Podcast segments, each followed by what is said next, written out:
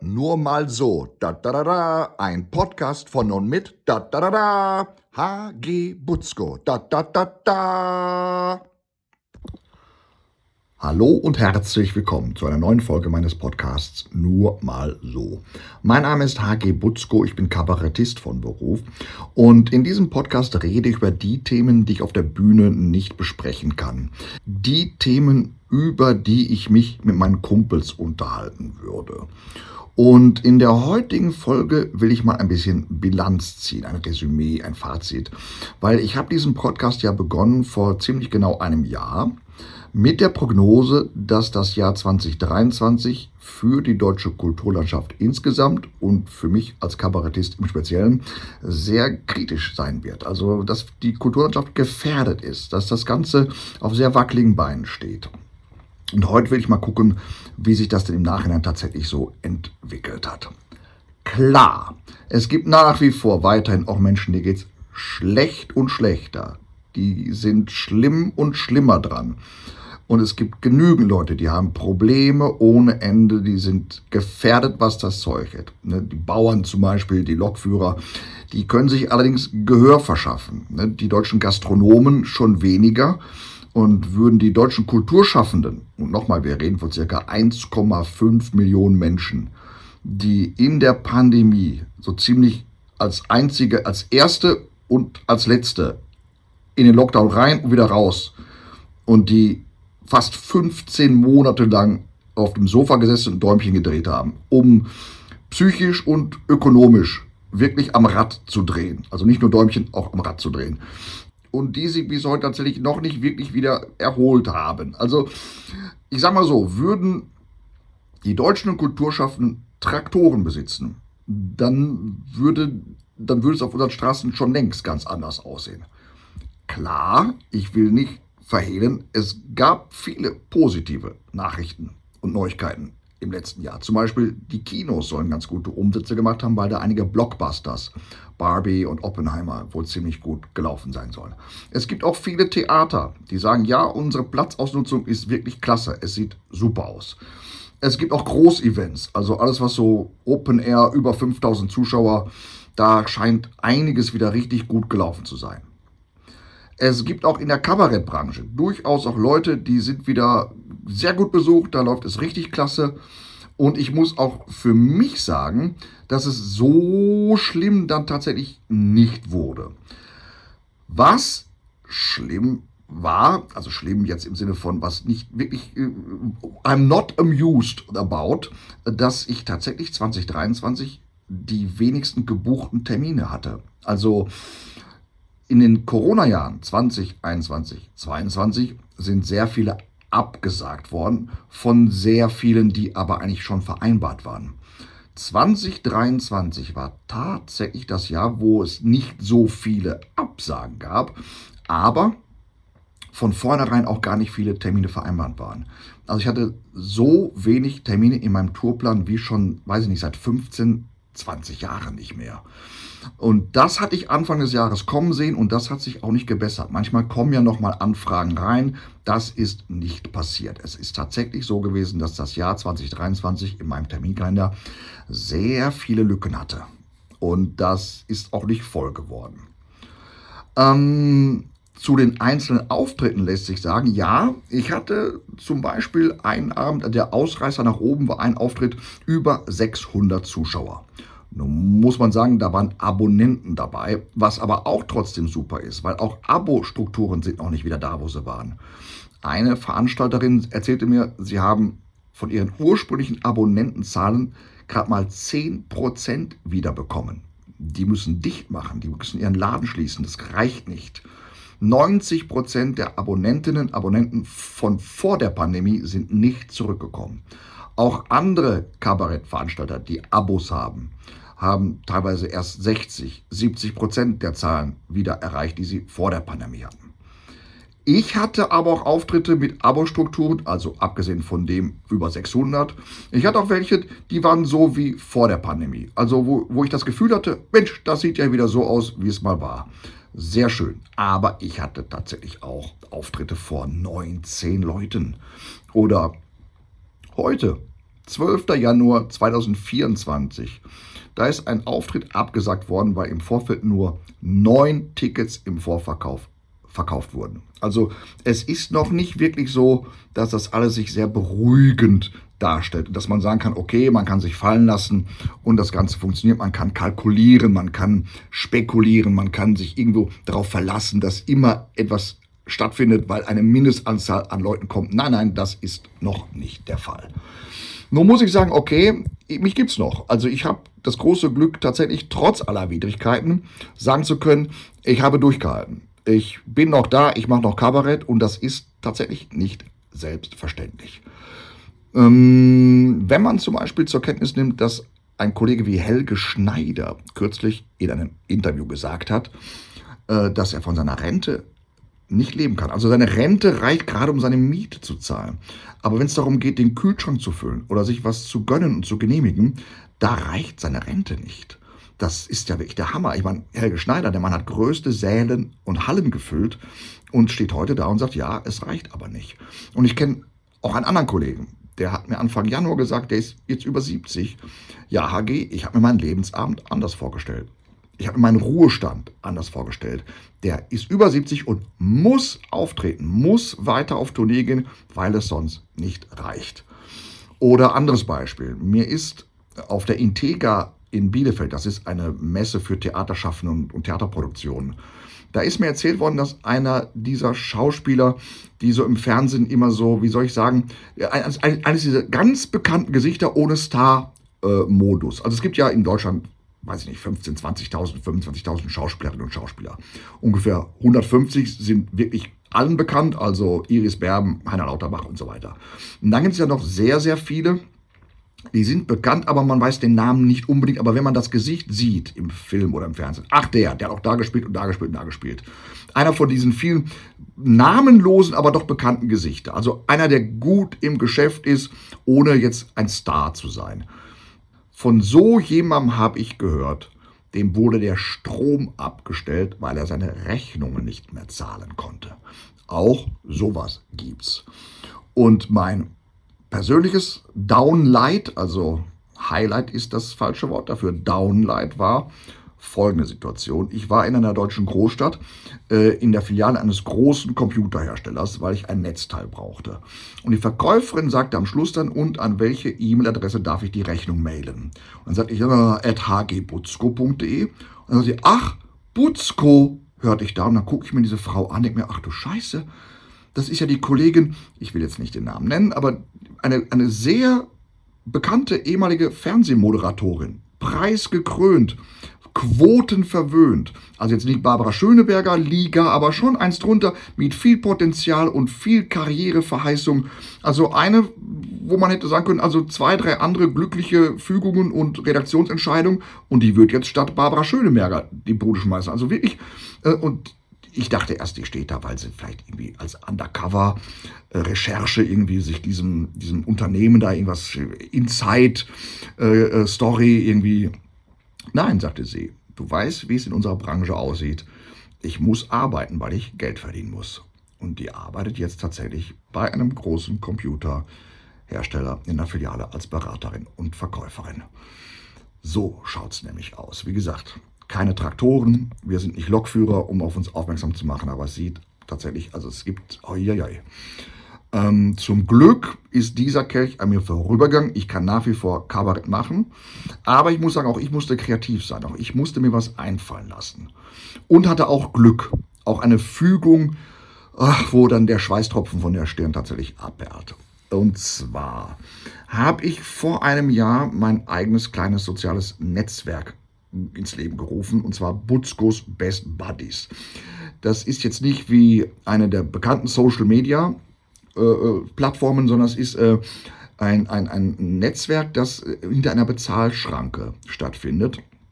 Das heißt, äh, Leute, die sich daran beteiligen wollen, die da Mitglied werden wollen, müssen im Monat einen kleinen einstelligen Betrag bezahlen. Dafür bekommen sie von mir regelmäßig ganz exklusiv Inhalte, Posts, Material.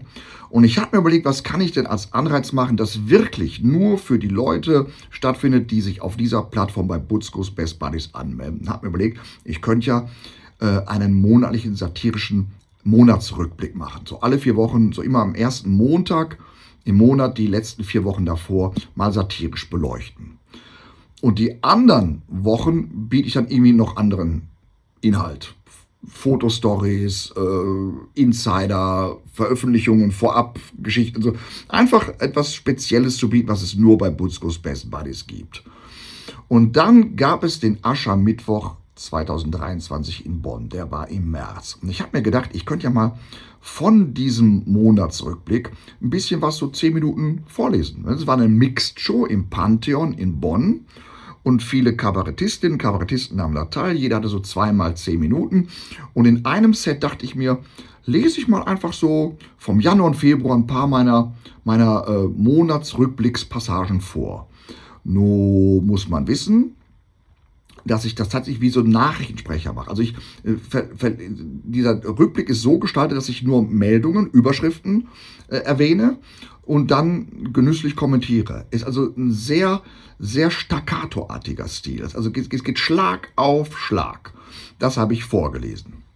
Hat ganz gut funktioniert, kam ganz gut an.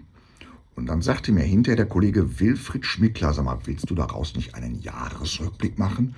Sowas es nämlich noch nicht als Jahresrückblick. Und das stimmt. Viele Jahresrückblicke, satirische Jahresrückblicke sind so konzipiert, dass ein Kabarettist irgendwelche Vorkommnisse der letzten zwölf Monate erwähnt, um sich dadurch einen Aufhänger zu schaffen, einen Vorwand zu haben, aus einem normalen Solo Ausschnitte runterzunudeln. Oder eben, es gibt Kabarettisten sowieso immer aktuell sind und dann einfach am Ende des Jahres die ganzen aktuellen Passagen nochmal aufwärmen. Ich habe aber tatsächlich da was gemacht, was ich nur in diesem Rückblick mache, nämlich eben, eben Meldungen, Überschriften vorlesen und kommentieren. Und dann habe ich diesen Gedanken von Wilfried Schmickler aufgegriffen und eine Rundmail an alle Veranstalterinnen und Veranstalter geschickt und gefragt, bestünde denn daran Interesse? Und siehe da, zwölf. Zwölf Veranstalterinnen und Veranstalter haben sich bei mir positiv zurückgemeldet, sodass ich im Dezember 2023 und Januar 2024 zwölf zusätzliche Auftrittstermine habe, die ich sonst nicht gehabt hätte. Und beides zusammen, also das heißt der monatliche Beitrag von einigen meiner exklusiven Follower, Friends and Fans, die bei Butzkos Best Buddies angemeldet sind und mir dadurch ein bisschen auch monatlich mein Konto auffüllen und diese zwölf zusätzlichen Auftritte, Dezember 23, Januar 24, die haben ja im Grunde den Arsch gerettet. Ich muss dazu sagen, ich habe für Dezember 24, Januar 25 bereits jetzt schon 25 Auftritte vereinbart für den nächsten Jahresrückblick. Also das Konzept ist tatsächlich sehr gefragt, zum Glück. Aber äh, ohne Butzkos Best Buddies, ohne die monatliche Zuwendung und ohne diese zwölf Auftritte wäre es bei mir tatsächlich auch nicht ganz so geschmeidig gelaufen. Also von daher Glück gehabt, Dankeschön, wunderbar, ich freue mich und äh, ja, kann dann tatsächlich sagen, ganz so schlimm ist es für mich persönlich nicht geworden. Ganz so schlimm ist es auch für die Kulturlandschaft insgesamt nicht geworden was man so hört und mitkriegt, aber viele Einzelfälle dann eben leider doch. Ähm, zum Beispiel ähm, die Kabarettbühne Boxhorn in Würzburg. Die wird jetzt geschlossen. Die gibt es nicht mehr.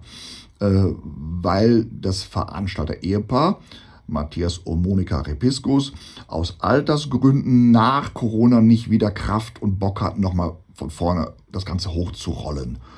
Haben gesagt, dass sie aufhören und anstatt dass die Stadt Würzburg, das Kulturamt Würzburg, der Kulturreferent in Würzburg, den Vorschlag der Familie Repiskus annimmt, nämlich die haben einen Nachfolger. Wir haben ja einen, der wird das in unserem Sinne weiterführen. Und dann sagt der Kulturamtsleiter, nö, ich möchte lieber Boulevardtheater reinmachen. Und zwar studentisches, also Studententheater, also Laienspiel, also Amateurtheater. Studenten, Studenten spielen Boulevardtheater.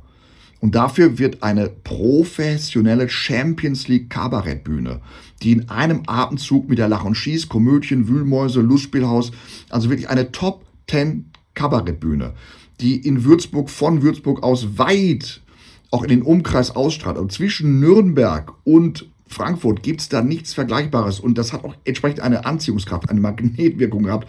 Die wird jetzt gekillt von einem sehr ignoranten, bornierten Kulturamtsleiter. Ähm, ich überlege mal noch zu dem Thema speziell, also zum Boxer in Würzburg, noch eine Folge in diesem Jahr vielleicht noch zu machen. Wir müssen noch gucken, wie sich das letztendlich wirklich endgültig da alles noch entwickelt und abwickelt. Ähm, auch nur ein Beispiel. Boxer in Würzburg gibt es nicht mehr. Zum Beispiel. Was sich noch gezeigt hat, ist, der Ton ist rauer geworden. Ich habe 2023 so viele, ähm, wie soll ich das formulieren, Feedback, Kritik, also negative, also ich aber ja, ich meine, nichts gegen negative Kritik. Konstruktive Kritik, die negativ ist, aber konstruktiv ist ja willkommen. Ich meine, natürlich, Lobhudelei und Komplimente sind am liebsten bekommen. Dass ich der tollste, geilste, schönste, beste bin, hört man natürlich sehr gerne, wunderbar, natürlich klasse.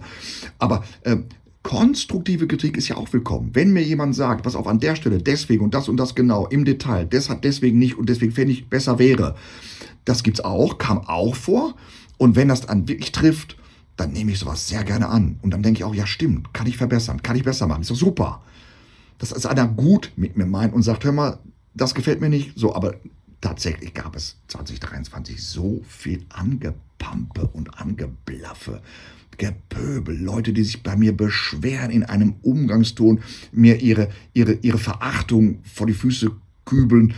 Ähm, teilweise mir dann Sachen dabei noch unterstellen, also mir Aussagen unterstellen, die ich nicht gemacht habe, sich beschweren über Dinge, die ich gar nicht gesagt habe. Nun klar, wenn man im Auftritt in der Veranstaltung drin sitzt und vielleicht äh, etwas gerade nur so, so, so gerade mitbekommt oder nur halb mitbekommt, vielleicht auch nur ein Triggerbegriff und dann geht es ja schon weiter und man kann nichts anhalten und zurückspulen, dann kann auch schon mal was falsch abgespeichert werden. Von daher gut, aber selbst das könnte man ja in einem anderen Ton dann äh, äh, beim Künstler abladen. Nein, teilweise wird also richtiger Bockmist, falsch Aussagen, mir werden Sachen unterstellt, die ich nicht gesagt habe und dann wird mir eins vor den Koffer geschissen. In einem Ausmaß, wie ich es vorher so nicht kannte. Und es gibt aber auch Leute, die was im Fernsehen gesehen haben. Klammer auf, ich habe sehr wenig Fernsehauftritte 2023 gehabt. Vor der Pandemie habe ich jahrelang jedes Jahr fünf bis sechs Fernsehauftritte gehabt. Äh, Im letzten Jahr waren es genau zwei. Im kommenden Jahr ist gerade mal einer da. Aber ich glaube, darüber habe ich in einer anderen Folge auch schon gesprochen. Also meine Fernsehpräsenz ist seit Corona brutal eingebrochen. Aber ich hatte auch Fernsehauftritte oder ich hatte auch Hörfunk. Ich habe auch Podcasts zum Beispiel, ja, und es gibt immer wieder Leute, die hören oder ja, schauen nicht genau zu und könnten aber Stopptaste drücken, könnten zurückspulen, könnten sich vergewissern. Und selbst da sind sie nicht präzise in dem, was sie da kritisieren wollen. Es gibt Leute, die lesen Texte von mir und lesen da Sachen heraus, die ich da nicht geschrieben habe. Es gibt Leute, die dann zwischen den Zeilen irgendwas wahrnehmen. Es ist unfassbar, wie viele Leute mich anblaffen und anpöbeln aufgrund von Sachen, die ich gar nicht geäußert habe.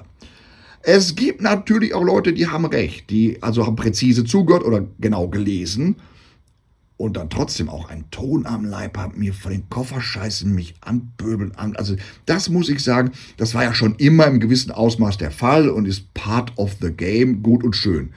Aber im Jahr 2023 habe ich so viel Anschiss bekommen wie noch nie zuvor. Also der Ton ist rauer geworden. Das muss ich auch verstehen. Die Leute haben eine kurze Lunte, die sind sehr ungeduldig.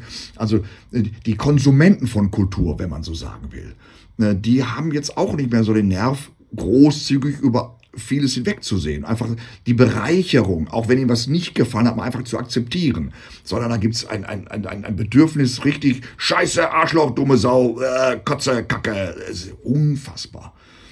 Und was auch passiert ist, noch eine kleine äh, Geschichte am Rande. Die Kollegin Annie Hartmann hatte einen Auftritt.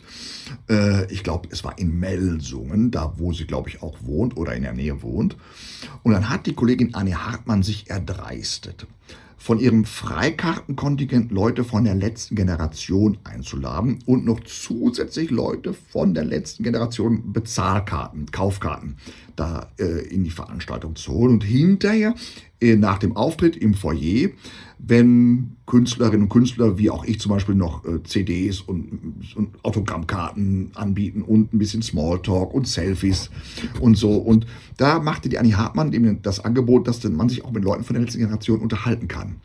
Und dann hat der Bürgermeister von Welsungen sie zur Persona non grata erklärt. Das geht ja gar nicht.